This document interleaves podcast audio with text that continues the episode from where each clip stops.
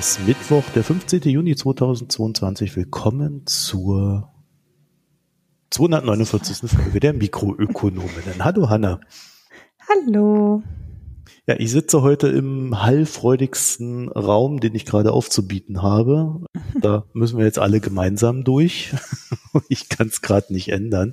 Ich habe auch die Nachricht bekommen, dass die Möbel, auf die ich ja sehnsüchtig warte, jetzt nochmal drei Wochen später kommen. Also dann irgendwann, wenn ich Glück habe, Anfang August. Also es wird immer spannender. Naja, also das wird noch ein Weilchen anhalten, aber ich bemühe mich immer Plätze zu finden, die weniger hallen. Nur heute war es nicht anders möglich. Ja, dann haben wir noch den schönen Hinweis vorab. Also ich habe mich vor dem Urlaub entschlossen, jetzt einfach mal sechs Folgen für die Foreign Times aufzunehmen, innerhalb von anderthalb Wochen. Ich werde das jetzt auch so schnell wie möglich schneiden und veröffentlichen, so dass das einfach da ist. Also ich werde das jetzt nicht über den Urlaub strecken oder so, sondern mir war da eher wichtig der Gedanke, dass in der Zeit, wo wir hier nicht produzieren oder wo auch für die Foreign Times definitiv nichts rauskommen wird, schlichtweg zumindest die Informationsquelle da ist, weil sich ja grundsätzlich an diesen ganzen politischen Linien nicht viel ändert. Die sind ja jetzt nicht so variabel, wie man sich das manchmal wünschen würde bei der, bei dem einen oder der anderen.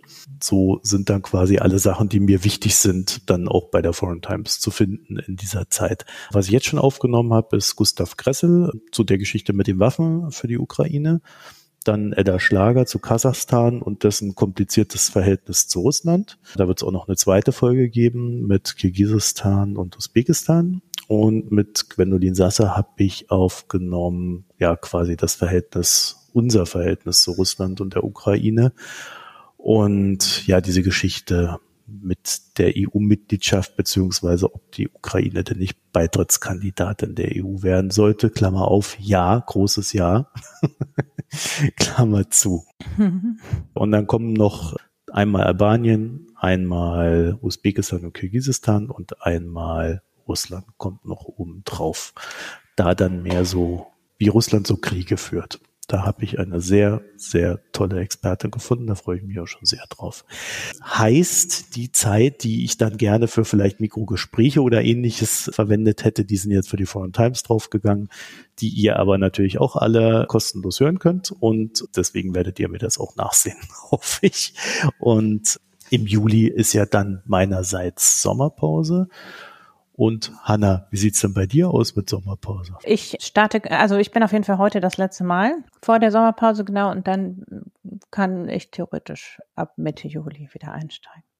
Also ich glaube, es kristallisiert sich auf jeden Fall eine Sommerpause, mindestens die ersten beiden Juliwochen heraus.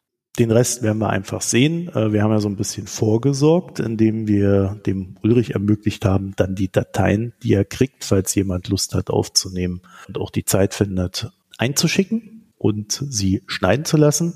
Und das wird natürlich möglich durch eure Spenden, Premium-Abos und Daueraufträge, für die wir uns ganz herzlich bedanken möchten. Und wir haben ja dieses Jahr das Ziel, 100 neue AbonnentInnen zu gewinnen. Und jetzt sind wir bei 27 neuen Abos. Das heißt, um es aufzudröseln, einer raus, zwei rein also plus eins zur Vorwoche.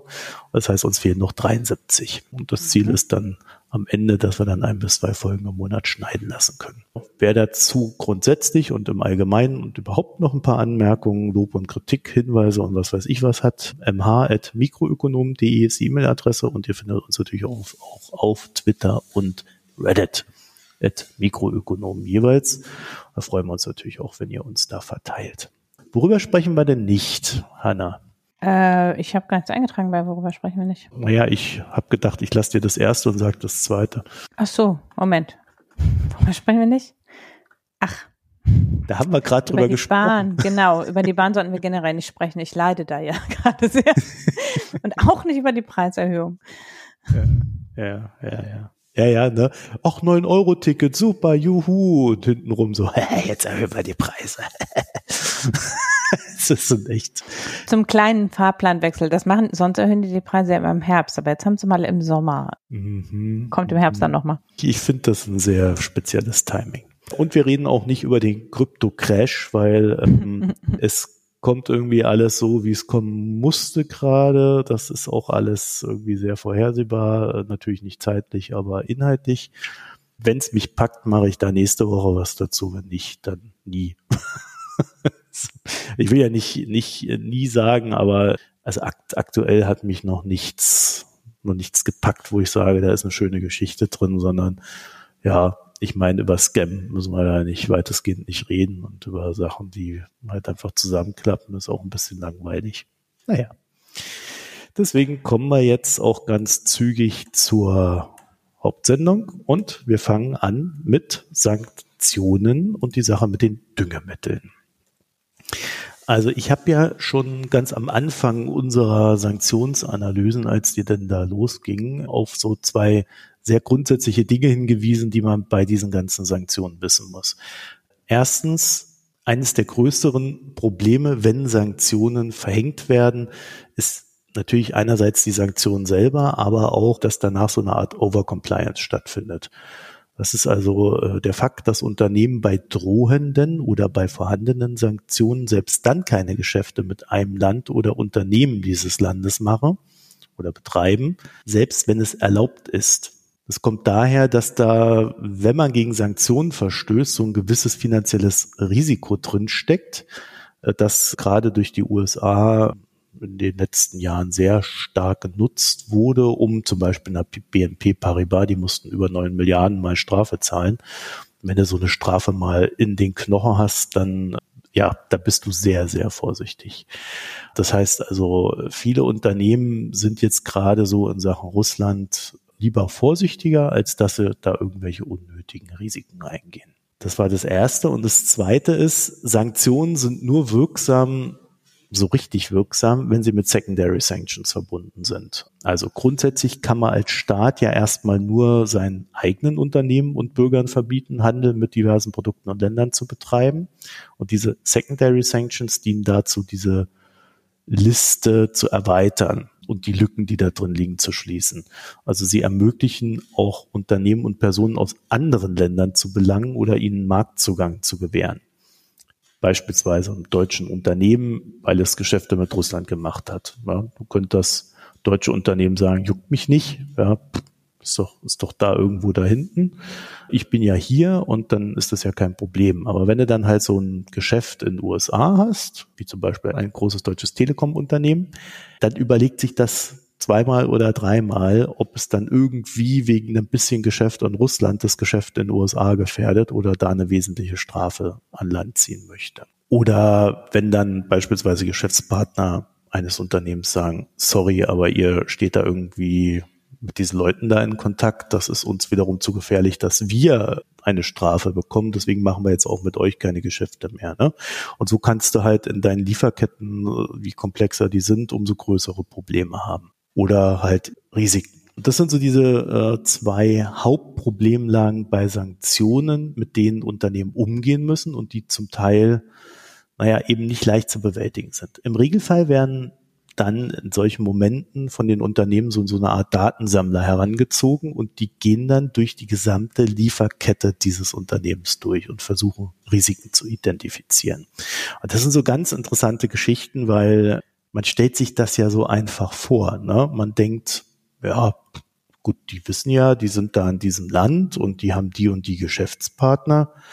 Ja, und dann weiß der, der, der kommt aus der Türkei, der kommt aus China, der kommt da aus Syrien. Oh, Syrien ist ja ein Problem. Ne? Also lässt du den Syrer weg. Es gibt aber, wie das Leben so ist und weil Russland ja auch nicht doof ist, ist nicht alles digitalisiert damit fängt es dann an. Das heißt, diese Datensammler müssen dann teilweise in diese russischen Handelsregister reingehen, die müssen teilweise vor Ort gehen und Sachen scannen. Und dann gibt es tatsächlich Fälle, wo einfach diese Unternehmen, die da miteinander verbandelt sind, gar nicht in diesen Handelsregistern geführt werden. Da entdeckt man manchmal nur durch Zufall in einer Randnotiz bei einem dritten Unternehmen dann wiederum den Namen von dem einen und kann dann die Verbindung zu dem anderen herstellen. Also das sind so Sachen, wo man sagen würde, eigentlich ist die Struktur nicht sehr komplex, aber wenn die Daten nicht da vermerkt sind, irgendwo, wo sie eigentlich in einer Sammelstelle vermerkt sein sollten, ja, dann hast du es natürlich sehr schwer, diese Verbindungen rauszufinden. Ne? Das ist ein Problem für Unternehmen und je globaler sie sind, desto größer halt das Problem. Ne? Also, ihr könnt euch auch denken, das kostet alles Geld. Ne? Also so der Datensammler da, der dann wirklich äh, noch im hintersten System rumkramt, der macht das sicherlich nicht kostenlos. Und die Prüfung der Lieferketten, das Absichern, das Aussortieren der Lieferanten und Lieferwege, und da machst du noch Fehler und äh, was weiß ich. Also das kann richtig teuer werden und ist ein langwieriger Vorgang. Also man kann nicht sagen, der guckt da mal rein und in drei Wochen später weiß der alles und, und hat alle Probleme identifiziert. Also das sind erst monatelange Prozesse, sie aufzusetzen und es sind dann fortlaufende Prozesse in den Unternehmen, um auch immer wieder zu sehen, dass das weiter funktioniert und richtig läuft. So, und das ist der Grund, warum Unternehmen dann halt auch diese Tendenz haben zu sagen, okay, äh, danke, aber lieber ein paar Millionen weniger verdienen, aber äh, dann keine Milliarde Strafe zahlen. Dann wisst ihr von unseren Berichterstattungen ja auch, dass ähm, zum Beispiel Nordafrika ein großes Problem momentan hat, da dort sehr viel Weizen aus Russland und der Ukraine gekauft wird. Gegenüber 2020 hat sich der Weizenpreis ich sag mal, mindestens verdoppelt. Ne? Also je nachdem, wo du da ansetzt und wo du dann auch jetzt am Ende guckst, letzten Monat oder diesen Monat, teilweise auch merklich mehr als verdoppelt, aber ich würde mal so dieses verdoppelt als aktuelle Maßgabe nehmen. So, und um diese Preise runterzubringen, diese Nahrungsmittelpreise oder in dem Fall Weizenpreise, müsste man ja nun ganz klassisch das Angebot erhöhen. Ja? Also einfach mhm. mehr Weizen produzieren. Dann ist mehr Weizen da, dann kann der die Welt gegeben werden und die Preise sinken den müssten dann natürlich andere Länder anpflanzen. Ne? Die Ukraine kriegt ja ihren eigenen Weizen kaum raus. Äh, seitens Russland ist der Weizenexport um 14 Prozent runtergegangen aktuell, womit auch immer das zusammenhängt. Also ob Russland selber hortet oder ob da die Versicherungsproblematiken der Schiffe greifen oder weil Leute keine Lust haben, russischen Weizen zu kaufen. Klammer auf, letzteres glaube ich eher nicht, Klammer zu. Das heißt, andere Länder müssten das machen kann man dann machen, indem man weniger Zeugs für Biodiesel anpflanzt und halt einfach mehr Weizen. Das ist so die simpelste Idee, die ich eigentlich ständig lese, wenn irgendeiner darüber schreibt, was man jetzt tun soll. so, und äh, wer anpflanzt, der braucht halt Düngemittel. Hm. Düngemittel, äh, ich glaube, jedem bekannt, deswegen gehen wir da jetzt nicht näher drauf ein. Jedenfalls Düngemittel, wie das Leben so spielt, kommt 20 Prozent der Düngemittelexporte halt auch aus Russland. Jetzt ist es tatsächlich so, dass Unternehmen sich scheuen, diese zu kaufen. Und das, obwohl sie nicht auf der Sanktionsliste stehen. Das ist ganz interessant. Aktuell betrifft das wohl hauptsächlich US-Unternehmen, zumindest in unserem Beispiel, das wir hier heute behandeln.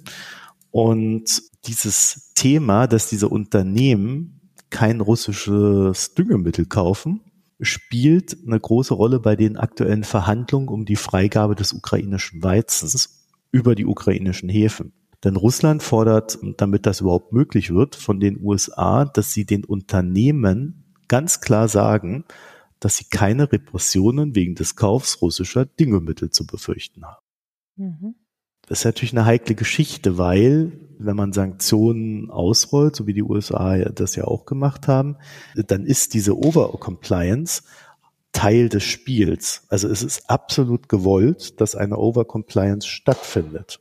Jetzt haben wir gelernt durch diverse Berichte, dass die beiden Administrationen, also das Weiße Haus, nun versucht ganz im Stillen den Unternehmen, die russisches Düngemittel kaufen könnten, zu sagen, ihr könnt das kaufen, wir werden nichts dagegen unternehmen und wir werden euch auch nicht bestrafen.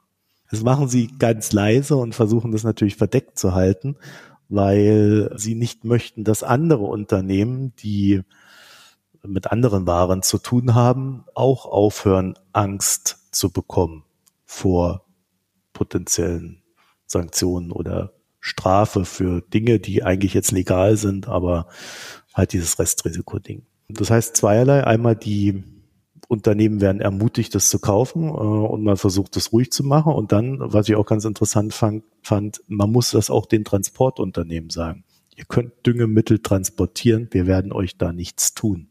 Das deutet darauf hin, dass man damit quasi seine eigenen Sanktionen und die Folgen der Sanktionen konterkarieren muss, weil man da halt einen Trade-off hat, den man eigentlich nicht haben wollte. So, und dann ist just in dieser Gemengelage, über die ich ja heute kurz reden wollte, dann noch eine zweite Sache passiert. Russland drosselt Gaslieferungen an Deutschland. Denkt man so erstmal, naja, jetzt geht's halt los mit dem ganzen Sanktionsgeschichten und Gegensanktionen. Jetzt, jetzt rächen sie sich an uns. Aber auch da gibt's einen interessanten zu diesem Thema passenden Hintergrund. Wir machen ja als Deutschland, Hanna, du erinnerst dich, sehr willig bei diesen ganzen russischen Spielchen mit. Ne? Rubel für mhm. Gas, haben wir am Ende gesagt, ja, naja, da deklarieren wir, dass wir in Euro gezahlt haben.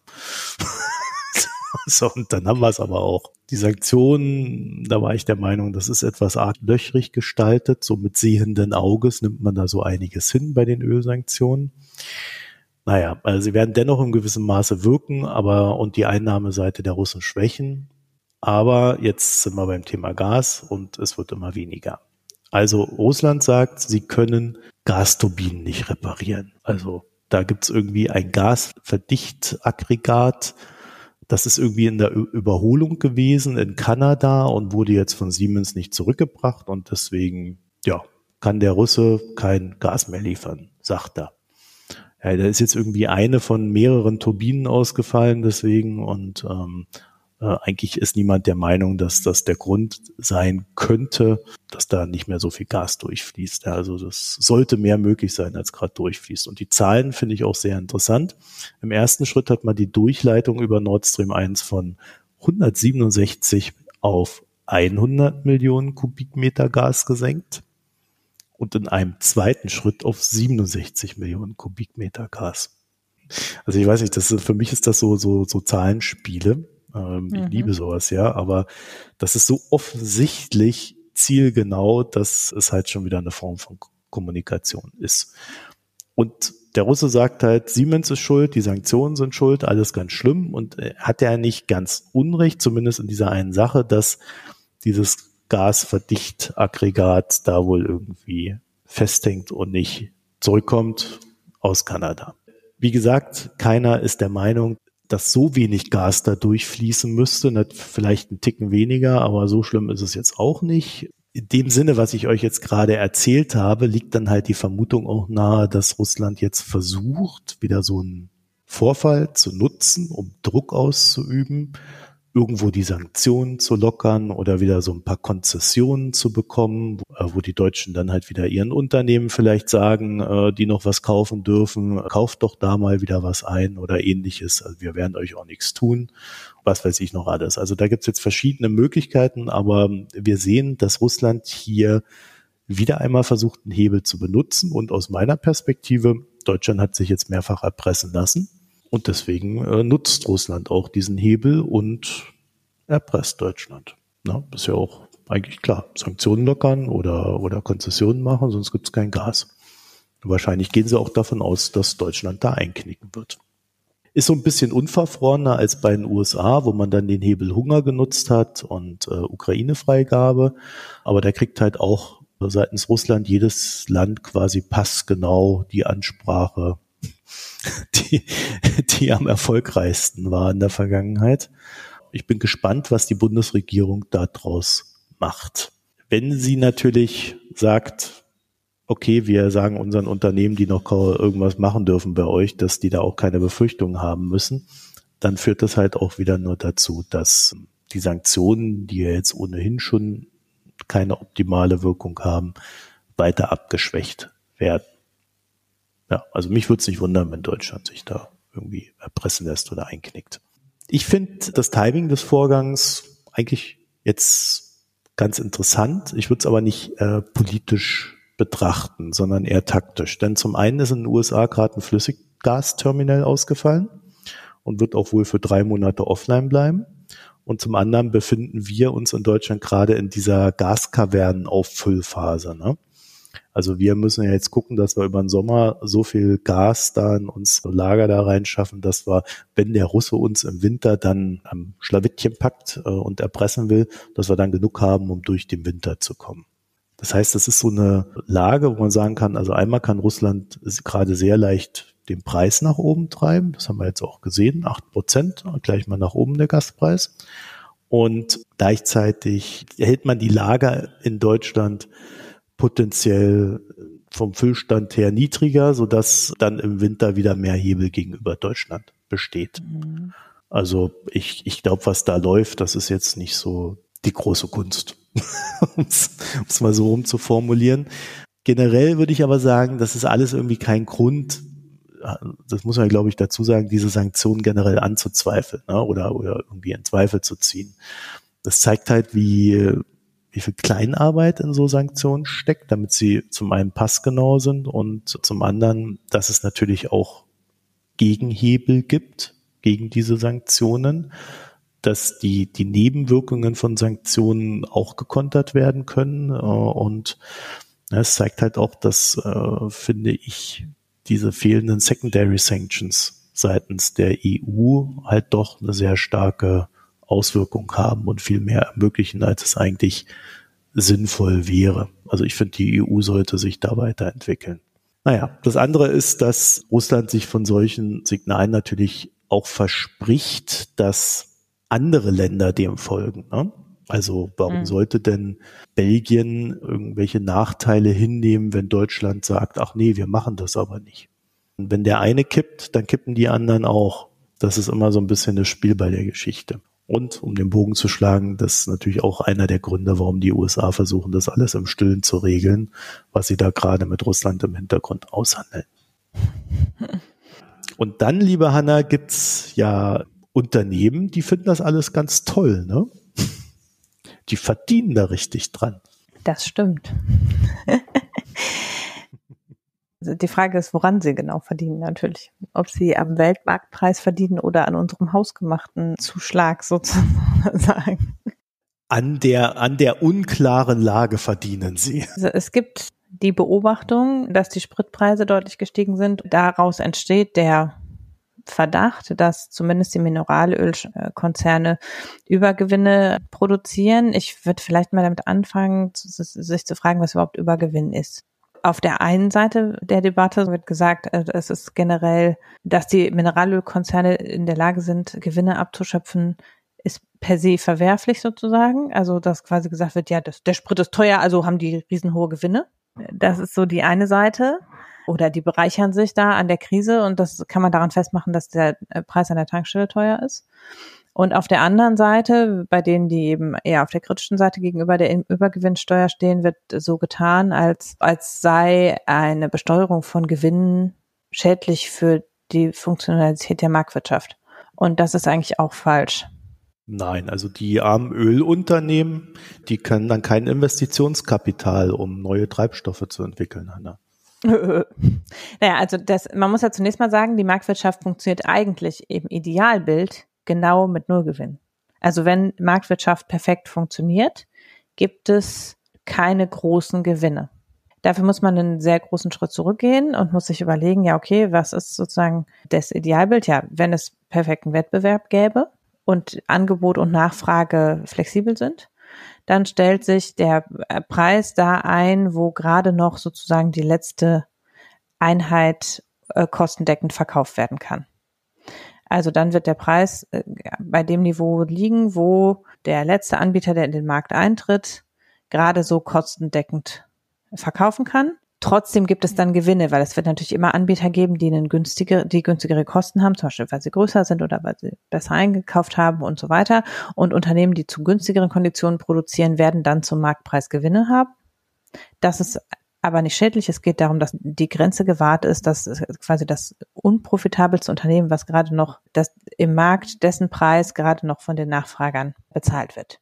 In dieser perfekten Welt sozusagen würde dann, wenn die Preise sinken, würde die Nachfrage steigen und wenn das Angebot steigt, würden die Preise sinken und dann müssten einige aus dem Markt ausscheiden, nämlich die, die diesen Preis nicht mehr halten können. Und dadurch regelt sich das dann auch ein, weil quasi der Preis sinkt. Dadurch können einige diesen Preis nicht mehr halten. Dann scheiden sie aus dem Markt aus. Dadurch sinkt das Angebot und der Preis steigt wieder auf den Preis, der vorher da war. Ne, das ist sozusagen die Mechanik und damit wäre man im Gleichgewicht. Okay, das ist die Theorie, aber wo gibt es das in der Praxis?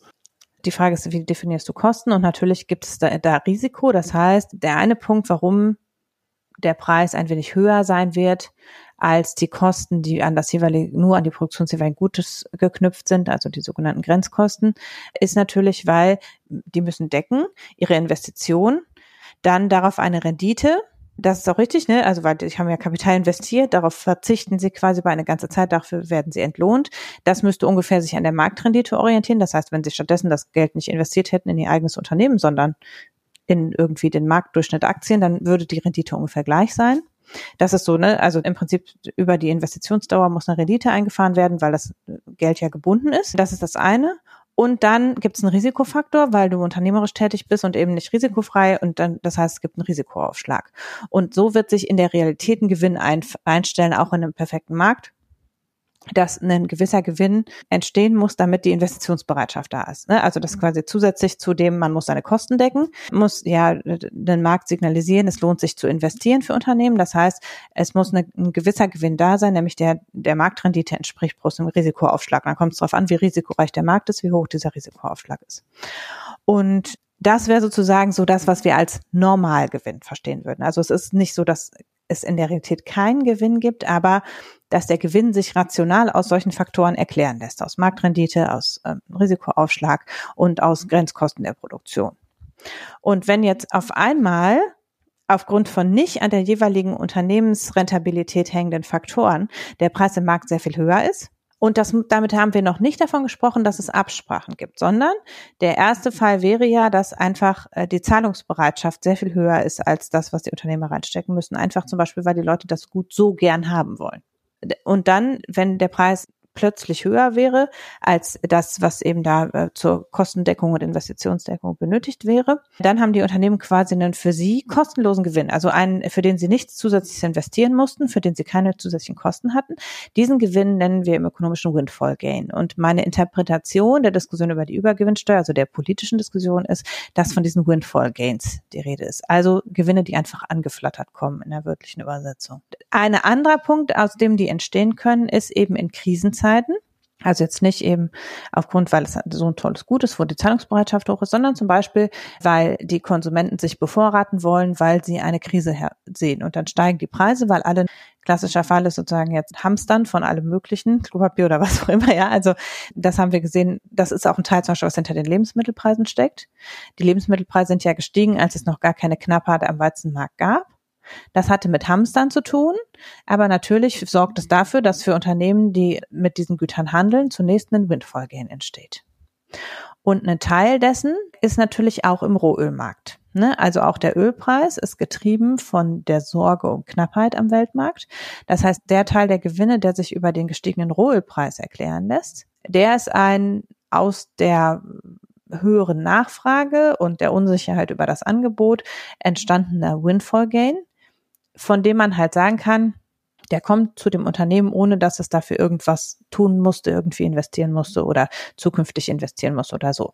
Der ist oberhalb dessen, was das Unternehmen braucht, zum Beispiel, um Investitionen in Zukunftsfähigkeit zu tätigen. Das wäre bei dem normalen Marktpreis schon gedeckt. Zur Frage der Messung können wir gleich nochmal was sagen, wie man jetzt genau misst, wie was Übergewinn möglicherweise wäre.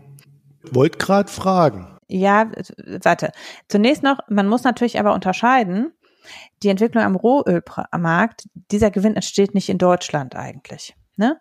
sondern das ist, wir sind ja kein Rohölproduzent. Das heißt, diesen Gewinn abschöpfen können nur die Länder, die direkt die Produktion besteuern können.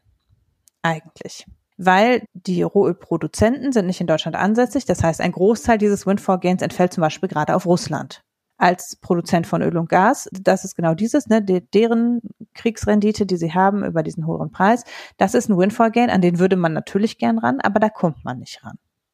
Und die Länder, die selber Öl, Mineralölkonzerne haben, die bei ihnen produzieren, also die USA, auch England ein Stück weit, in Norddeutschland wird ein bisschen Gas produziert. Also auf diese Produktion, die könnte man besteuern also auf den Rohölabsatz, aber das geht nur da, wo der, das Rohöl produziert und verkauft wird. Deutschland ist Importeur von Öl, das heißt, diesen höheren Rohölpreis müssen die deutschen Mineralölimporteure ja nun zunächst mal zahlen. Das heißt, das ist ja nicht deren Übergewinn, den wir in Deutschland irgendwie besteuern könnten. Das heißt, der wahrgenommen total hohe Preis an der Tankstelle erklärt sich natürlich ein Stück weit über einen Übergewinn, der aber nicht für uns irgendwie abzuschöpfen ist. Aber darüber hinaus besteht natürlich der Verdacht, weil wir beobachten, der Ölpreis hat sich in gewisser Weise beruhigt. Der Preis an der Tankstelle des Benzins ist aber trotzdem weiter gestiegen. Auch das ist natürlich zum Teil über Hamstern, Knappheit und so weiter zu erklären. Also da brauchen wir noch gar nicht mit Tankrabatt anfangen, sondern das war schon eine ganze Zeit davor, dass sich der deutsche Spritpreis entkoppelt hatte vom Rohölpreis ein bisschen. Und dieser Unterschied, das ist der Übergewinn, der möglicherweise bei den in Deutschland ansässigen spritvertreibenden Unternehmen äh, entfällt. Und das ist das, was wir in Deutschland mit einer Übergewinnsteuer vielleicht abschöpfen könnten. Und dann kommt obendrauf der Tankrabatt. Deshalb ist die Diskussion ja jetzt gekommen, wobei eben, wie gesagt, sehr viel von diesem Ganzen ist nicht über den Tankrabatt zu erklären. Der Tankrabatt ist ganzen und vollständig Unfug. Da haben wir aber schon vor zwei Wochen, glaube ich, drüber gesprochen. Setzt einen falschen Anreiz und hat außerdem nicht funktioniert. Aber deshalb, weil man jetzt gesehen hat, aha, der Tankrabatt wird nicht in Gänze weitergeben oder zumindest glaubte man das. Ne? Also es ist was, das, was man sah, war, die Spritpreise sind die ganze Zeit ein bisschen gestiegen und dann sind sie zwar am Tag, wo die, der Tankrabatt eingeführt wurde, sind sie tatsächlich gesunken. Aber eben, wenn wir jetzt den Durchschnitt über die letzten Monate sehen, sind sie nicht 30 Cent unter dem Durchschnitt der letzten Monate, sondern nur 30 Cent unter dem letzten Tag. Das heißt, man könnte vermuten, es wäre über den Zeitraum von ein paar Wochen der Spritpreis strategisch angehoben worden, um dann die 30 Cent runternehmen zu können. Und aber in Wirklichkeit gibt man nicht 30 Cent weiter. Man hat dann vorher schon diesen Gewinn abgeschöpft, sowieso beim Anheben und steht jetzt wieder ungefähr mit dem Kosten, mit dem Gewinn da, den man vor diesem Anhebeszenario hatte. Dass das möglich ist, ist also die Preise einfach anzuheben, ohne dass die Kosten gestiegen sind, würde sich nur erklären lassen, wenn der Markt nicht unter vollständigen Wettbewerb stünde. Weil sonst, wenn man auf Basis Rohölpreis kostendeckend einen günstigeren Preis realisieren würde und es gäbe kompletten Wettbewerb, gäbe es irgendeine Tankstelle, die den Preis schon so weit senken würde, wie sie kann, weil dann alle da kaufen würden. Wenn das nicht passiert, kann man vermuten, es gibt dahinter Absprachen. Das ist das, mm. warum, ja, nee, ich sag nur, kann man vermuten. Das heißt nicht, dass es so ist.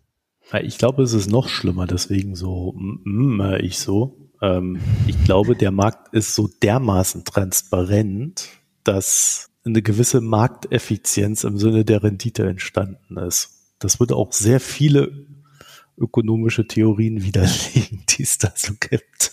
Markteffizienz. Ja, das Problem ist ja, es ist ja nicht so, als hätte noch nie ein Kartellamt sich den äh, Spritpreis angeguckt. Ja? ja? Also dieses, dass an allen Tankstellen es immer gleich viel kostet und niemand da drunter geht und dass wir sehr oft sehen, dass der Spritpreis wenig mit dem Rohölpreis zu tun hat, äh, ist was, was schon lange die Kartellbehörden beschäftigt.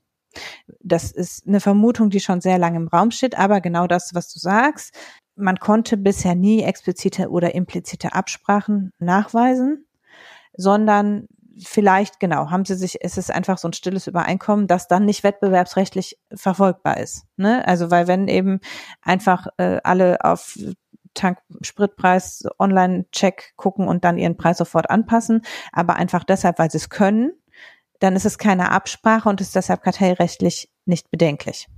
Im bisherigen Kartellrecht, nach der Einschätzung, die es bisher gab. Wie auch immer, zunächst ist eben jetzt anhand der Nichtweitergabe des Tankrabatts oder der nur teilweise Überwälzung des Tank Tankrabatts ist die Diskussion um die Übergewinnsteuer aufgekommen. Man muss dazu sagen, dass nicht mal klar ist, ob der Tankrabatt nicht vollständig weitergegeben wird. Heute äh, ploppte eine Schätzung dazu durch, die quasi vergleicht die Preisentwicklung in Deutschland und in Frankreich.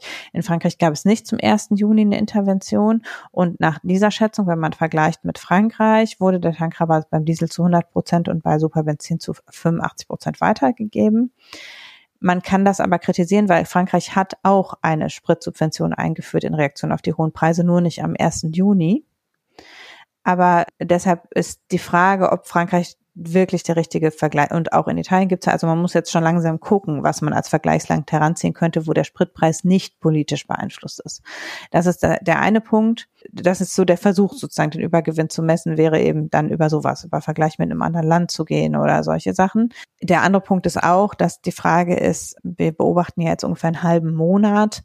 Letztlich beurteilen könnte man es wahrscheinlich erst nach der ganzen Periode, weil es ist was, was wir bei der temporären Mehrwertsteuersenkung in der Corona-Krise auch gesehen haben, dass die erst relativ gut weitergegeben wurde, aber dann wurde es zurückgefahren. Ne, also das heißt, im Durchschnitt wurde die Mehrwertsteuersenkung in der Zeit nur zur Hälfte weitergegeben, aber am Anfang sah es durchaus besser aus und letztlich kann man es einfach vielleicht jetzt noch nicht beurteilen.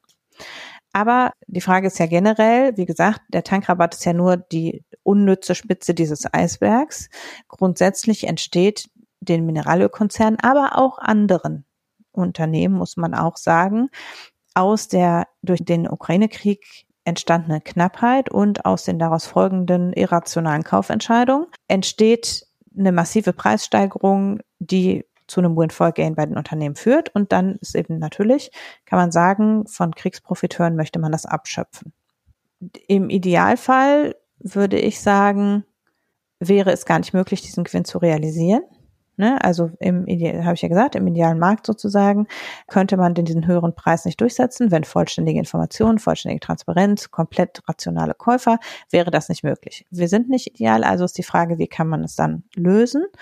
Und natürlich gibt es viele Argumente dafür zu sagen, wir wollen diesen Gewinn nutzbar machen, weil der Gedanke hinter einer Übergewinnsteuer ist, dass sie nicht zu Verhaltensunternehmen äh, äh, Änderungen bei den Unternehmen führt, weil dieser Gewinn kommt ja kostenlos, also ist eine Besteuerung für das Unternehmen auch egal. Wenn man nicht 100 Prozent besteuert, dann behält das Unternehmen ja immer noch einen Übergewinn. Das heißt, es ist für das Unternehmen immer noch besser als die Situation ohne den Windfall Gain. Und es gibt ja sozusagen diesen Normalgewinn, der schon alle Kosten, Investitionskalkül und Risikoaufschlag deckt. Und das, was darüber hinaus ist, ist halt so, hm, ja, haben oder nicht haben, ist schön, aber wenn es besteuert wird, wird das Unternehmen deshalb nicht sein Investitionsverhalten ändern. Weil es ja weiterhin Gewinne realisiert, die den rationalen Teil des Preises sozusagen decken. Und deshalb ist, wenn man jetzt so von der idealen Steuer ausgeht, der Gedanke ist, es ist eigentlich eine ideale Besteuerungsbasis, weil du kannst das besteuern und das abschöpfen, ohne dass irgendwas passiert. Mhm. Und das hört sich ja zunächst schön an, muss man sagen. Ne? Mhm. Zumal wir in einer Situation sind, wo der Staat gerade massiv Geld ausgibt für die Entlastung gegenüber der Inflation und also gut diese Übergewinnsteuer brauchen könnte, um die sozial gerecht umzuverteilen am Ende. Also stopp mal, stopp mal, stopp mal. Also bei sozial umverteilen, äh, da, da fängt beim, da, da gehen schon bei mir die Alarmglocken an. Äh, das große Problem, was wir jetzt ja hier äh, mit diesem Tankrabatt haben, der ja diese Diskussion ausgelöst hat am Ende, ist ja auch, dass der Staat den Unternehmen durch eigenes Handeln Gewinne verschafft, mhm. die eigentlich den Bürgern zugutekommen sollte. Und dann besteuert er die Unternehmen und nimmt denen wieder die Gewinne weg. Und die Bürger haben einen Scheiß davon gehabt. Äh, das ist ja schon vom Konstrukt her, ist da so viel schief gelaufen, dass dann am Ende zu sagen, ich besteuere das, statt dass ich einfach den Blödsinn abschaffe. Ja, aber der Punkt ist ja, dass der Blödsinn nicht alles ist, was diesen Übergewinn erklärt. Also natürlich wäre es sinnvoll, den Tankrabatt, also wäre es sinnvoll gewesen, den Tankrabatt gar nicht einzuführen und es wäre auch sinnvoll, ihn zurückzunehmen. Allerdings äh, ist es halt ein Gesetz und es ist jetzt Sommerpause. Bald. Also die Grünen, die SPD haben ja den, wollten den Tankrabatt ja nicht. Lindner hat sich durchgesetzt. Es ist so gemacht worden. Er tut jetzt so, als hätte er vorher eine bessere Idee gehabt. Die Idee war aber noch viel schlimmer. Aber jedenfalls, er hat jetzt sozusagen das über die Energiesteuer ja äh, umgesetzt. Und das ist gesetzlich verankert und die müssen jetzt das Gesetz wieder ändern. Und das würde, warum wir den Tankrabatt jetzt haben und nicht schon vor einem Monat, ist ja auch, weil es gedauert hat, dieses Gesetz zu erlassen. Und jetzt müsste man das Gesetz wieder ändern. Das würde wieder dauern. Dann wäre Mitte Juli bis Ende Juli. Und dann läuft er eh nur noch einen Monat. Und das ist die Argumentation zu sagen, nein, es wird ja teilweise überwälzt, je nach Interpretation zwischen die Hälfte und 80 Prozent oder so. Das heißt, ein bisschen hilft es ja schon. Und gleichzeitig wäre es zu kompliziert, es jetzt wieder zu ändern. Das ist die Argumentation, es nicht zurückzunehmen. Also, also stopp mal. Also wer, ein, wer, einen Einheitsvertrag äh, innerhalb kürzester Zeit durchprügeln kann oder in der Finanzkrise tausend Seiten lange Sachen da durchprügeln kann, äh, der kann auch so ein Ding da einfach mal abschaffen. Das ist ja ein Satz. Das Gesetz existiert nicht mehr. Keine Ahnung.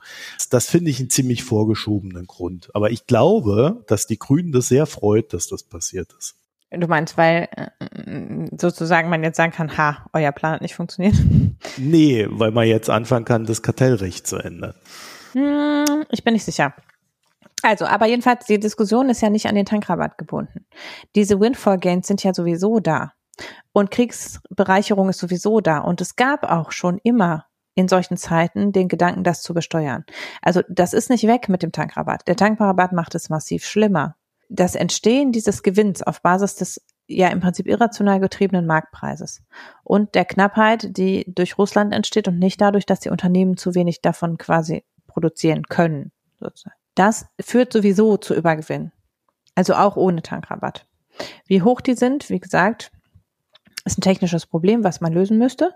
Also der Gedanke, und das ist auch nicht das erste Mal, es gibt ein, äh, der Wissenschaftliche Dienst des Bundestages hat ein Papier dazu veröffentlicht, wo auch die Historie gezeigt wird und es gab in den USA und in vielen europäischen Ländern und äh, Italien setzt jetzt eine Übergewinnsteuer um. In vielen Ländern gab es in den vergangenen Kriegen und in anderen Situationen Übergewinnsteuern und die sind auch zum Beispiel zur Kriegsfinanzierung genutzt worden ne, oder eben zum Ausgleich dessen, was, was die Kosten letztlich hervorgerufen hat. Das heißt, der Gedanke ist nicht neu und das ist auch, das Problem ist auch nicht weg, wenn der Tankrabatt weg ist. Das, das Problem ist auch in anderen Ländern, ne? Also Italien ist auch Importeur.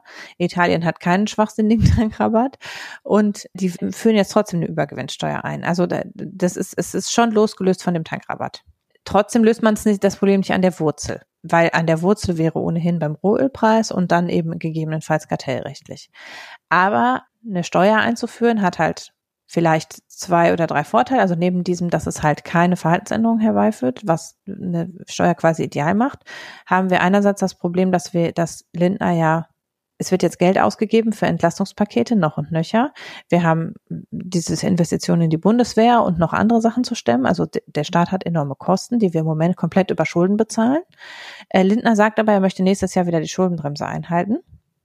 Das heißt, irgendwoher ähm, müssen wir, das Entlastungspaket wird ja nicht am 31.12. vorbei sein, sondern der Anschluss muss finanziert werden und am besten wäre, man würde jetzt schon Rücklagen bilden, aus eben, und das, da gibt es halt ein paar Sachen, die in Frage kommen.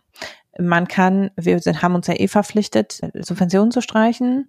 Wir haben die Möglichkeit natürlich wieder so ein Rücklagenpaket, also jetzt noch mal mehr Verschuldung dieses Jahr. Das ist das, was Lindner versucht. Er versucht sich dieses Jahr noch höher zu verschulden, Rücklagen zu bilden und dann ne, quasi das rauszuschieben in die Zukunft das Problem. Oder man muss halt neue Steuern einführen. Und Lindner will natürlich keine neuen Steuern einführen, aber wenn man schon neue Steuern einführen will, dann ist halt sowas wie Übergewinne besteuern, ist halt eine relativ nice Sache.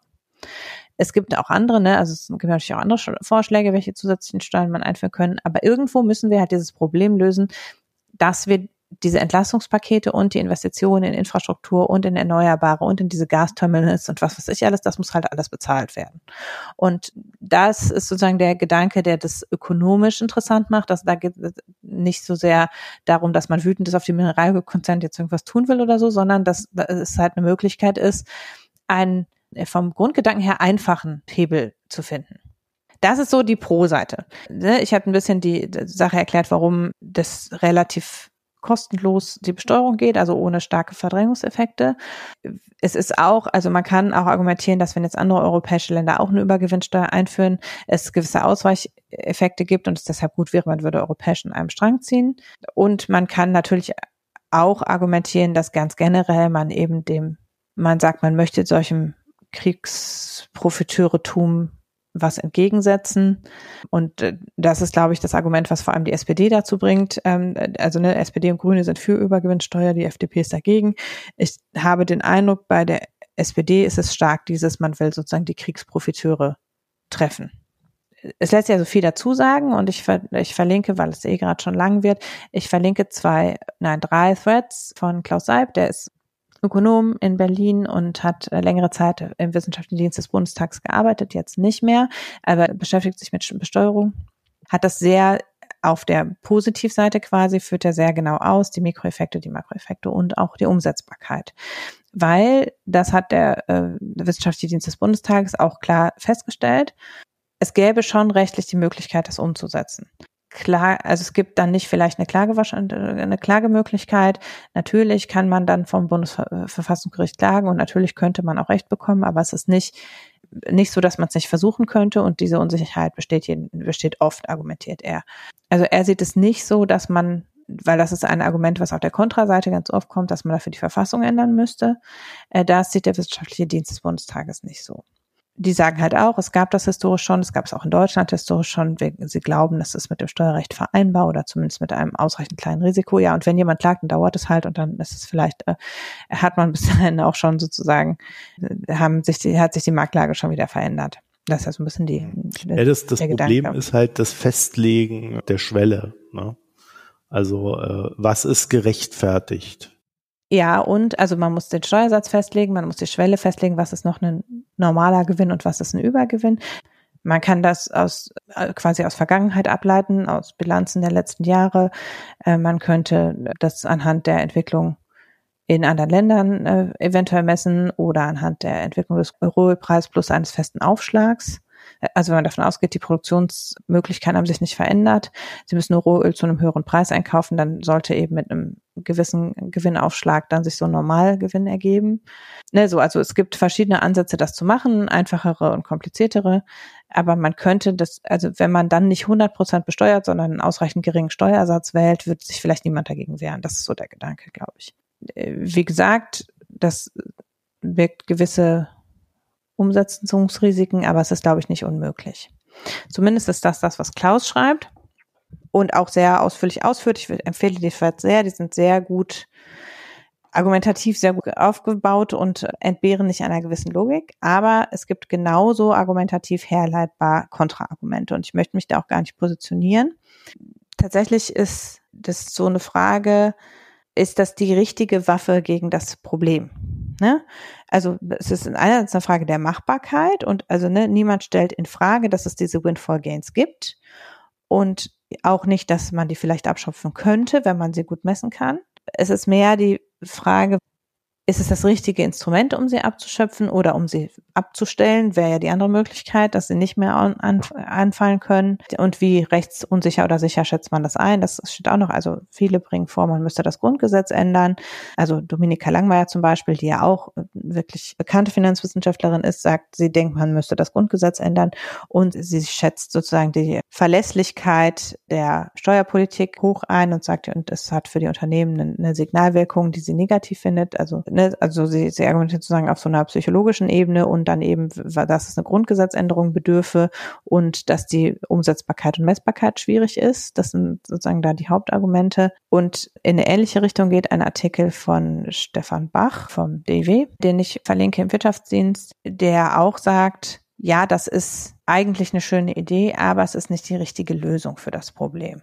Also er sagt auch, Deutschland ist eben in der Steuergesetzgebung sehr viel unflexibler als andere Länder, weil unser Steuersystem super detailliert im Grundgesetz festgeschrieben ist. Dann ein Argument, was man natürlich bringen kann, ist, dass man nicht einfach nur eine Branche besteuern kann, weil zum Beispiel, wie gesagt, die Nahrungsmittelbranche profitiert auch. Wir wissen aber, dass wir demnächst Nahrungsmittelknappheit haben und dass wir vielleicht, wir wollen vielleicht trotzdem die Nahrungsmittelindustrie nicht mit besteuern. Ne? Also das ist ja eine politische Entscheidung am Ende auch, welche Branchen hält man für Kriegsprofiteure und bei welchen denkt man, naja, vielleicht macht es irgendwie Sinn, um Anreize zu schaffen. Als Gegen, zum Beispiel BioNTech wird ja oft als Gegenargument gebracht, dass sozusagen massiven Investitionen die Impfstoffentwicklung nicht möglich gewesen wären, hätte man dann danach diese, wenn man jetzt beobachtet, die Übergewinne werden dann abgeschöpft, dann hat das eine Signalwirkung, dass zukünftig nicht mehr so viel investiert wird. Das kann man aber klar widerlegen, weil diese Investition und dann der Schutz, der sozusagen, die hatten ja tatsächliche Kosten.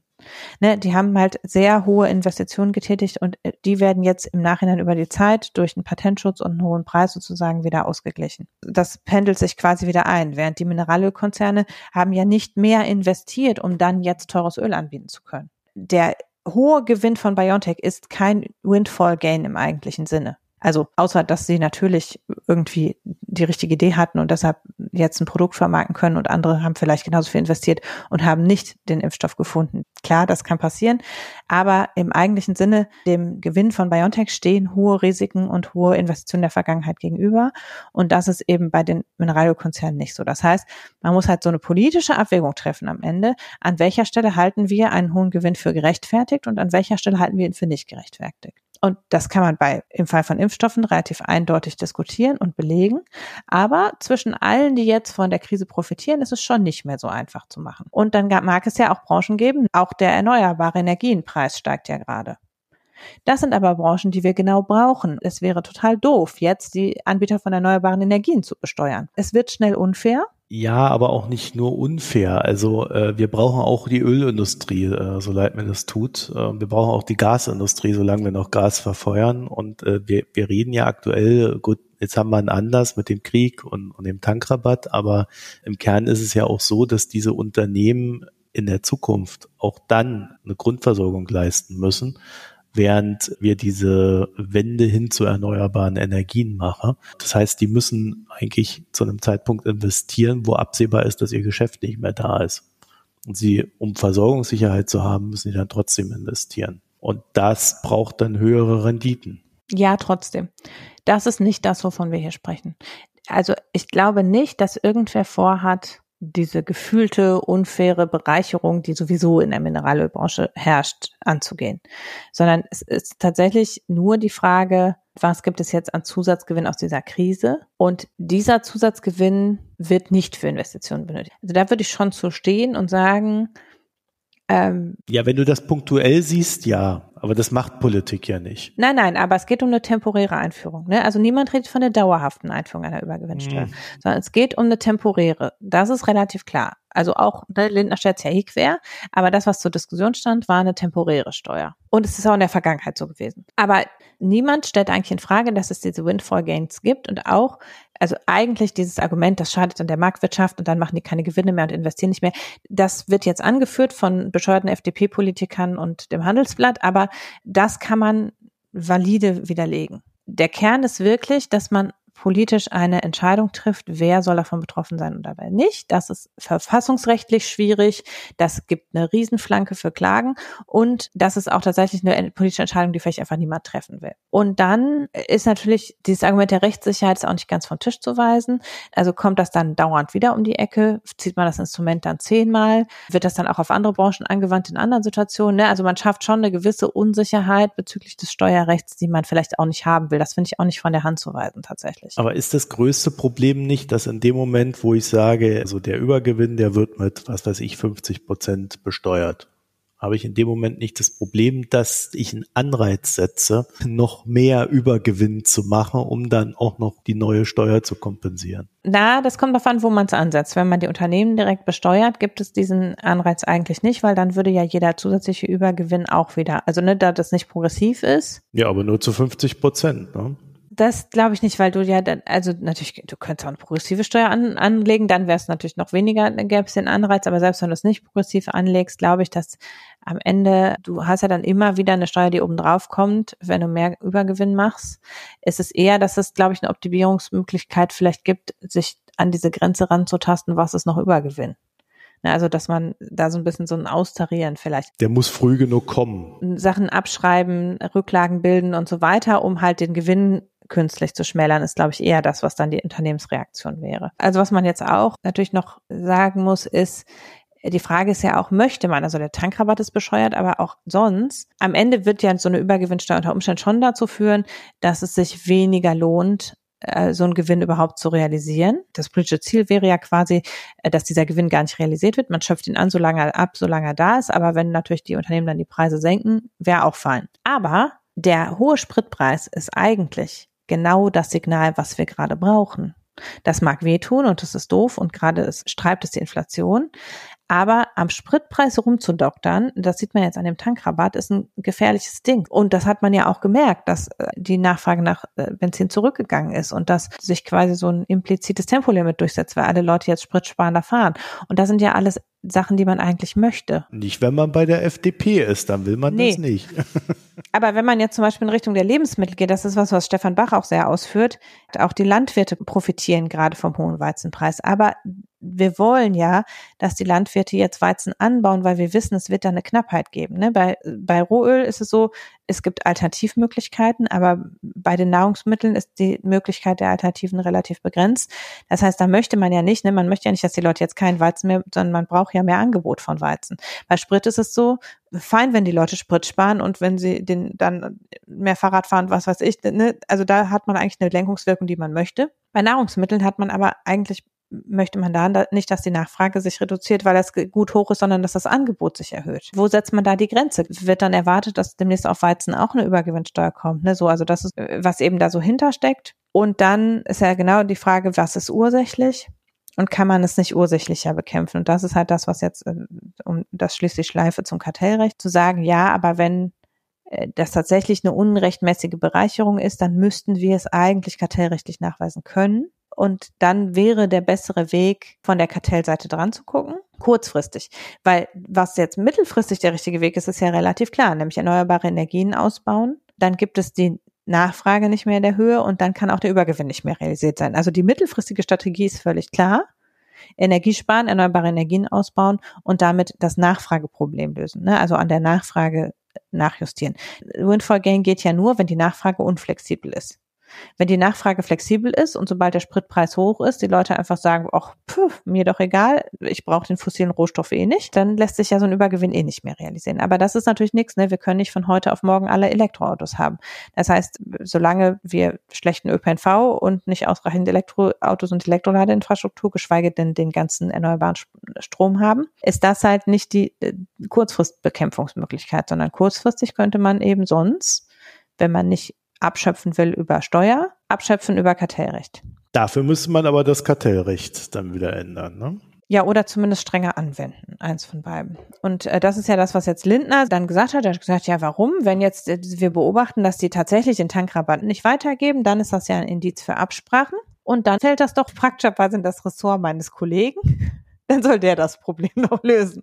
Das ist ja das, was Linda gesagt hat. Er sagt, der Tankrabatt an sich war eine gute Idee, aber wenn dadurch jetzt offenbar wird, dass es wohl immer schon vielleicht Absprachen in dem Markt gab, dass es ein implizites Kartell gibt, was funktioniert ohne Absprachen, was ja auch, ne, das wäre immer noch ein Indiz für zu viel Marktmacht. Also auch wenn es nicht sichtbare Ausnutzung dessen durch Absprachen gibt, ist es immer noch ein Indiz, dass der Markt nicht effizient funktioniert. Ja, dass der Lindner das zugegeben hat, ist ja schon echt ein Wunder, ne? Und der Robert Habeck, der hat dann einfach gesagt, oh ja, super, aber da müssen wir auch gleich noch das Kartellrecht so ändern, wie ich das gerne hätte. Also na, ich glaube, das hat dem Lindner nicht mehr so gefallen. Doch, doch, er stimmt dem ja grundsätzlich zu, aber ähm, also Habeck hat ja sowieso schon im Februar einen Plan vorgelegt, wie bis 2025 das Kartellrecht angepasst werden soll. Da auch mit dem Fokus eben darauf, da spielte, glaube ich, schon auch diese Frage der Gewinnabschöpfung mit rein, weil es da darum geht, einen leichteren Marktzugang für Produzenten von erneuerbaren Energien zum Beispiel zu gewährleisten, also einen Rausdrängen aus dem Markt unwahrscheinlicher zu machen, zum Beispiel eine größere Rechtssicherheit herzustellen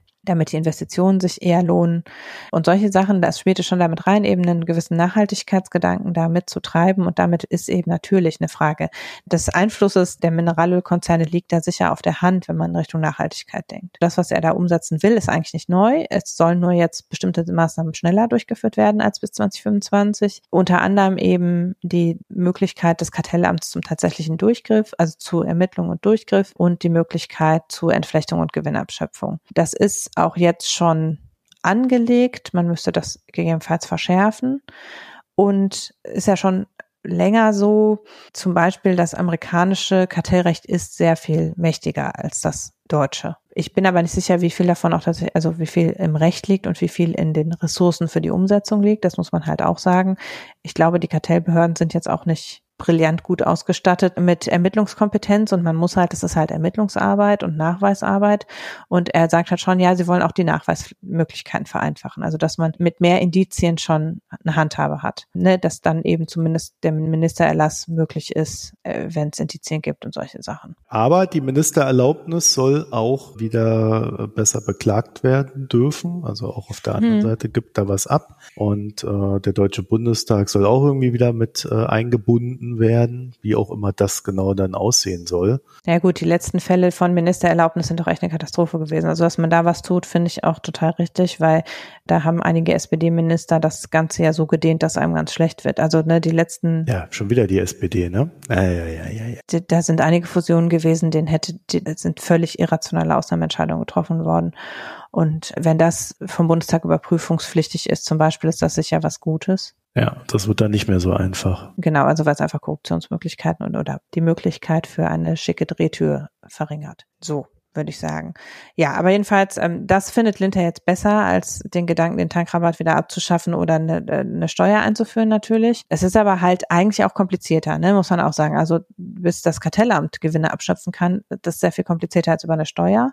Und auch Entflechtung, was ja als letztes Mittel dann quasi eine Möglichkeit wäre, ist halt nicht über Nacht gemacht, ne? Sondern das, das dauert halt. Und es ist also lange nicht so schnell, wie einfach zu sagen. Mich würde wundern, wenn das in einem Jahr umgesetzt wäre. Ja, also allein schon, weil das ist halt nicht nur ein Instrument, sondern drei, vier, fünf, sieben, zehn Instrumente, die da angefasst werden müssen. Und das dauert allein, bis das in vernünftigen Gesetzen liegt. Von Umsetzung noch nicht zu sprechen. Aber ich glaube, das ist dem Lindner ganz recht. So kriegt er die eine Kuh vom Eis und kann bei der anderen verhindern, dass das allzu ausschweifend grün wird. Ich bin nicht entschieden in der Frage. was Gewinnbesteuerung anbelangt. Also ich bin dagegen. Hat man vielleicht gemerkt. Ja, aber es ist halt, also ich finde schon, aber auf Basis des Finanzierungsproblems. Ich sag dir den Hauptgrund, warum ich dagegen bin. Und der, der Hauptgrund ist, ich vertraue dem Staat nicht. Heute ist es so, weil die einen dran sind und morgen ist es dann wieder anders, weil die anderen dran sind. Ich habe in meiner Lebenszeit bei der Schaffung solcher Instrumente eigentlich immer nur Enttäuschungen erlebt. Also auch dann, wenn ich sie grundsätzlich gut finde und ich finde das grundsätzlich gut, das Instrument, äh, zu sagen, äh, wenn hier ungerechte Gewinne entstehen aus Notlagen anderer Leute, weil man kann das ja auch einfach wertebasiert betrachten, dann sollte man die abschöpfen. Aber ich finde schon jetzt wieder diesen Fu mit dem Tankrabatt, der zeigt schon wieder, was, was für ein Blödsinn da wieder gemacht wird. Unsinnige Policies, die dann irgendwie mit neuen Instrumenten wieder beackert werden, statt dass man einfach Klarheit schafft und nicht eben Blödsinn baut. Und was, was übrigens die FDP, was mich am meisten an der Sache ärgert, dafür wäre die FDP da Strukturen abbauen, nicht neue schaffen, nicht neue Verwaltungsschleifen entwickeln und den ganzen Blödsinn. Und äh, da fehlt mir echtes Vertrauen. Ja. Ich finde, die FDP wird diesem Anspruch überhaupt nicht gerecht. Ja, klar. Und nicht mal der kann ich vertrauen und die steht dafür. Die Grünen stehen nicht dafür. Die machen es wahrscheinlich dann am Ende. Mich stört halt an diesem Ganzen, er soll über das Kartellrecht gelöst werden. Es ist ja richtig, dass über das Kartell, deshalb ja, Habeck greift da natürlich zu. Er sagt aber, er fordert weiterhin eine Übergewinnsteuer, obwohl er am Kartellrecht was machen will. Weil am Ende ist natürlich so, wenn es dann eines Tages kartellrechtlich gelöst ist, braucht man dann die Übergewinnsteuer nicht mehr, weil es keinen Übergewinn mehr gibt und damit hat es sich sozusagen. Aber ich finde schon, dieses, das so wegschieben, ne? Also Scholz sagt, ja, wir denken schon, dass der Tankrabatt teilweise wirksam ist. Ja, weil 20 von 35 Prozent durchgegangen sind oder so, ne? Irgendwie war die Argumentation. Ja, äh, Lindner sagt, Zitat, wir haben hier im Bundesministerium für Finanzen keine amtliche Erkenntnis, dass es zu besonders hohen Gewinnmargen bei den Mineralgesellschaften käme. Und ich denke, ja klar, hätten wir doch mal eine amtliche Erkenntnis und hätten nicht gehandelt, dann wäre wär es auch fahrlässig, ja? Also, das ist halt so ein totaler No-Brainer. Natürlich äh, würden wir amtlich wissen, dass die Mineralkonzerne sich gegen das Kartellrecht verhandeln, hätten wir schon was getan. Und also das ist halt so auf so einer Ebene, dass sie alle so, ach ja, vielleicht ist es gar nicht so schlimm und der, das geht an mir vorüber und jetzt soll der Habeck mal was tun, so. Das ist halt was, das kickst mich so von der Haltung her. Und tatsächlich ist es halt, äh, also das Finanzierungsproblem ist tatsächlich nicht gelöst. Was Lindner nämlich auch genauso gut natürlich sagen könnte, ist, wir ändern einfach die Schuldenbremse. Ne? Müssen wir auch die Verfassung verändern? Wird schwierig mit der Union, fürchte ich. Ja, das sind halt die Dogmen von diesen Leuten. Ne? Der ganze Fu, den der Lindner da angerichtet hat. Äh, ich, ich kann ja jedem mal nur empfehlen, diesen Zehn-Punkte-Plan von Habeck, den werden wir euch äh, auch verlinken lest den einfach mal, überfliegt den einfach mal oder sucht einfach mal nach dem Wort Ordnungspolitik. Wie oft der Habeck das Wort Ordnungspolitik reingebracht hat, um quasi Lars Feld und Christian Lindner zu erklären, das sind eigentlich genau die Sachen, für die ihr stehen solltet, laut euren eigenen Aussagen und ihr steht nicht für sie. Das ist schon wirklich bemerkenswert. Das kann ich wirklich nur empfehlen, einfach mal durchlesen, überblättern, sind sechs Seiten, ist auch nicht viel. Und da kriegt man wirklich mal so ein Gefühl dafür, was eigentlich äh, verrückt ist da an dieser, an dieser Stelle alle Interviews, die Habeck diese Woche gegeben hat, triefen ohnehin vor diesem, wisst ihr, seht ihr, wie der Lindner alles verkackt hat. Aber es ist ja auch, ne, also finde ich auch gerechtfertigt, weil wirklich, das dass der noch Zeit hat, ne? Erst die Russen, dann der Lindner, was der alles macht, der Habeck. Das ist ja schon. Ja, nein, vor allen Dingen wirklich, mich stört, dass Lindner keine Antwort hat auf die Frage, wie wollen wir diese Herausforderungen eigentlich finanzieren? Und darauf gibt er keine Antwort. Ne, er versucht halt so, sich rauszuwinden und zu sagen, ja, wir bilden ja jetzt eine große Rücklage und dann wird es schon irgendwie passen, aber auf keinen Fall werden wir nächstes Jahr nochmal die Schuldenbremse, weil es, man muss die Schuldenbremse nicht ändern. Die Krise, die man braucht, um die Schuldenbremse weiterhin auszusetzen, ist ja da. Aber er sagt so, nein, das habe ich versprochen, das mache ich jetzt. Wie ich das finanziere, keine Ahnung, soll der Robert für mich lösen. Ja, und das ist sowas, das einzugestehen, zu sagen, wir stehen hier in einem Dilemma, wir können nicht alles drei haben. Wir können nicht die Bürger entlasten, die Steuer nicht erhöhen und die Schuldenbremse einhalten. Das geht nicht alles drei zusammen. Entweder wir sagen, kommt mit der Inflation alleine klar, herzlichen Glückwunsch. Niemand wird hier entlastet von irgendwas. Dann gibt's aber auch keinen Tankrabatt. Nee, aber der Lindner sagt ja noch, wir müssen noch viel mehr Leute entlasten. Ja, ja, genau. Alle. Die gefühlte Mitte, die tatsächliche Mitte. Alle müssen entlastet werden von allem. Aber vielleicht kürzen wir die Sozialausgaben, ja. Ja, ja, genau. Darauf wird es dann hinauslaufen. Ne, dann wird gesagt, ach ja, hm, nee, jetzt müssen wir doch sparen, dann machen wir eine Nullrunde bei den Renten und äh, die Hartz-IV-Empfänger kriegen kein 9-Euro-Ticket und keine Ahnung. Ne? Also so, am Ende ist ja das, ist dann der nächste Schritt die Überwälzung auf die, die sich am wenigsten wehren können. Und es gäbe ja noch viele andere Möglichkeiten. Wir haben 60 Milliarden geben wir für klimaschädliche Subventionen aus. Die müssen wir eh bis 2030 oder so abschaffen. 2030 manche abschaffen. Da haben wir uns jetzt in der EU zu verpflichtet. Niemand würde jetzt kritisieren, würde Christian Lindner morgen sagen, wir halten uns vorbildlich an den EU-Plan und setzen das schon nächstes Jahr um. Wer würde da denn was dagegen sagen? Aber sie haben ja, tatsächlich hat aber ja noch eine klimaschädliche Subvention eingeführt, anstatt die anderen abzuschaffen. Und würden wir dieses Geld abschaffen, könnten wir daraus leicht sehr viel finanzieren. Er macht halt einfach nichts, auch nicht die Sachen, die möglich wären sondern sitzt nur da und sagt, ach nein, darüber habe ich keine amtliche Erkenntnis. So, und jetzt wisst ihr, warum wir vor der Wahl so über die FDP geschimpft haben. Weil wir genau wussten, dass das so endet, weil jetzt die letzten Male auch so geendet ist. Es war genau dasselbe. Damals mit dem Westerwelle. Da gab's halt die Möwenpicksteuer. Jetzt haben wir den Tankrabatt. Das ist immer der gleiche Scheiß, den immer war.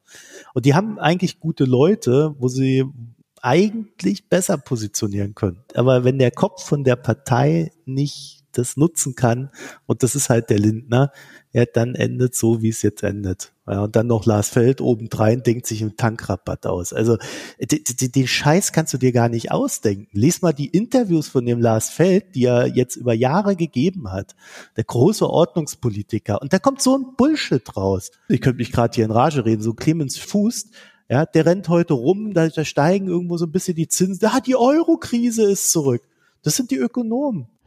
Mainstream-Ökonomen oder Zeitungsökonomen, ich weiß gar nicht, wie ich die nennen soll. Das sind, das, die, die haben keine Ahnung von dem, worüber sie reden. Aber die haben eine ziemlich große Fresse und dann bauen sie so eine Scheiße, wenn sie mal wirklich arbeiten müssen. Jetzt Sorry. müssen wir den Podcast als explicit labeln.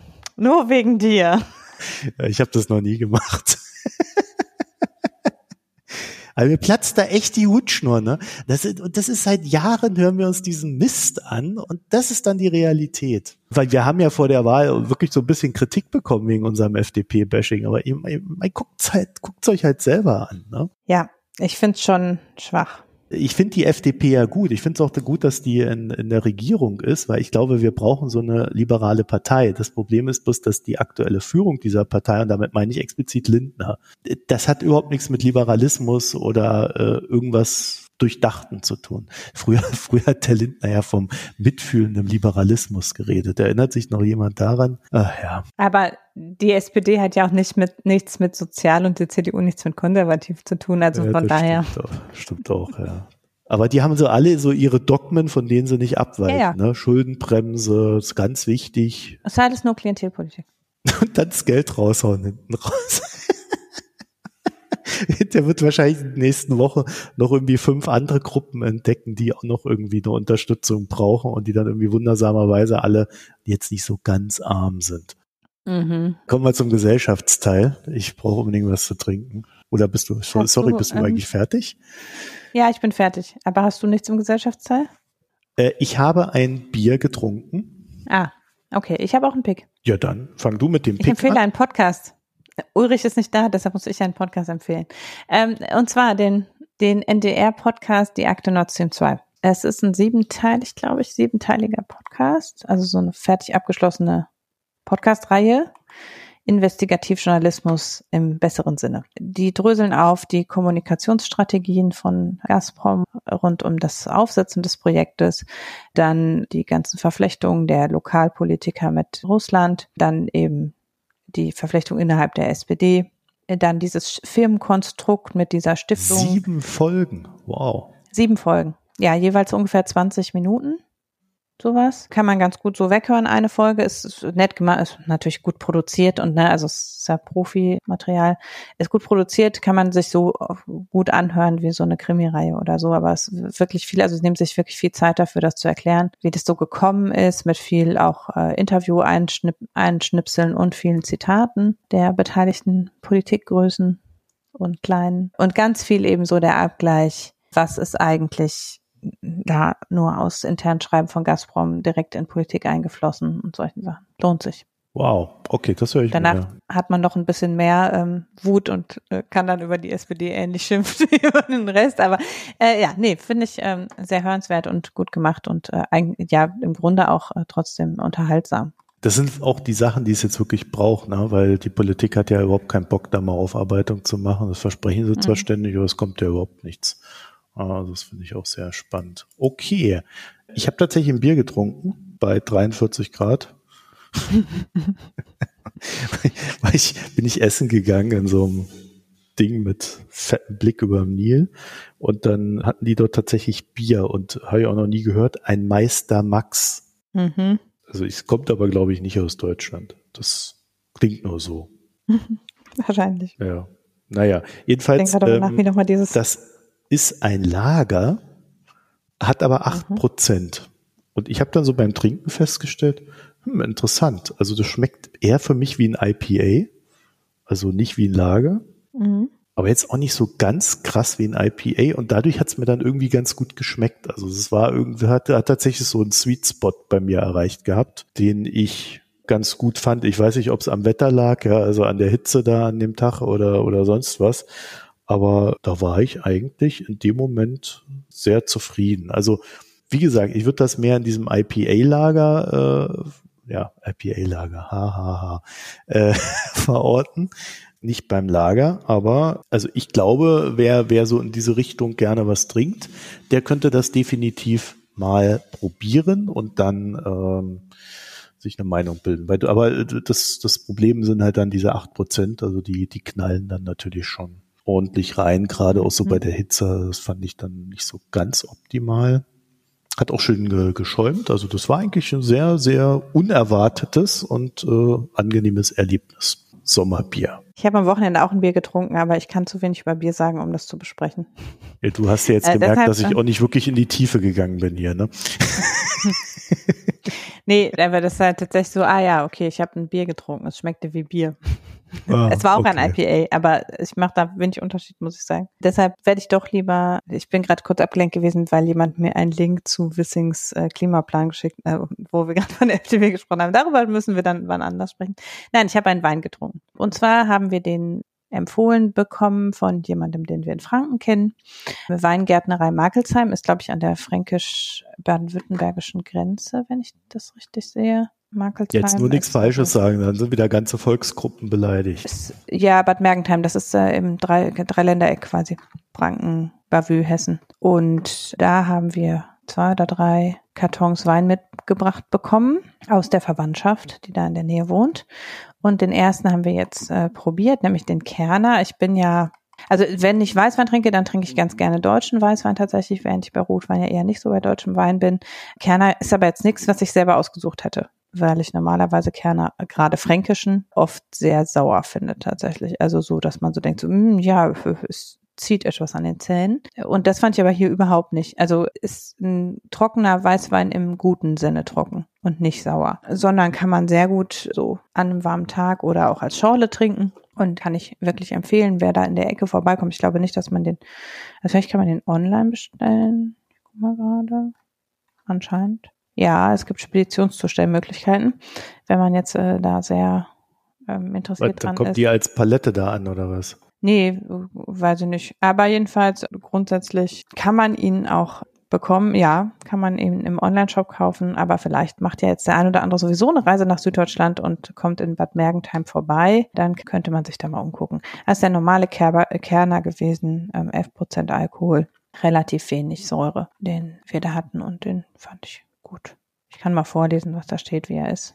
Zu würzigem Käse und Rauchfleisch empfohlen, also eher mehr Geschmack für einen Weißwein als vielleicht. Sortentypische Frucht, feinrassige Säure. Feinrassige Säure, so, so. Wie auch immer, ich fand ihn nicht so sauer wie Kerner sonst. Feinrassige Säure. Ja, ich, aber es ist, also ich finde Weinbeschreibung ist auch so ein Metier für sich, ist halt so ein, um das einzuordnen, sonst steht ja oft Zitrusnoten. Tatsächlich kann ich nachvollziehen, dass die Säure nicht Zitrussäure ist. Also Sonst sagt man ja oft, Weißwein hat Zitrusnoten oder sowas und er schmeckt tatsächlich überhaupt nicht so zitrusmäßig. Also vielleicht ist das mit feinrassiger Säure. Vielleicht google ich das mal nach der Sendung. Mhm. Aber das ist auf jeden Fall Weinempfehlung. Und damit sind wir durch. Ja, gut, dann machen wir Schluss, ne? dann danken wir euch mhm. fürs Zuhören, wünschen euch eine schöne Zeit und verweisen euch auf www.mikroökonom.de, wo ihr kommentieren könnt, wo ihr Premium-Abos abschließen könnt, Spenden senden, alles Mögliche. Falls ihr uns eine E-Mail schreiben wollt, mh.mikroökonom.de wäre da die Mailadresse und ansonsten findet ihr uns ja auch auf Twitter und Reddit, jeweils als Mikroökonom. Also dann, euch eine schöne Zeit. Bis demnächst. Tschüss. Tschüss.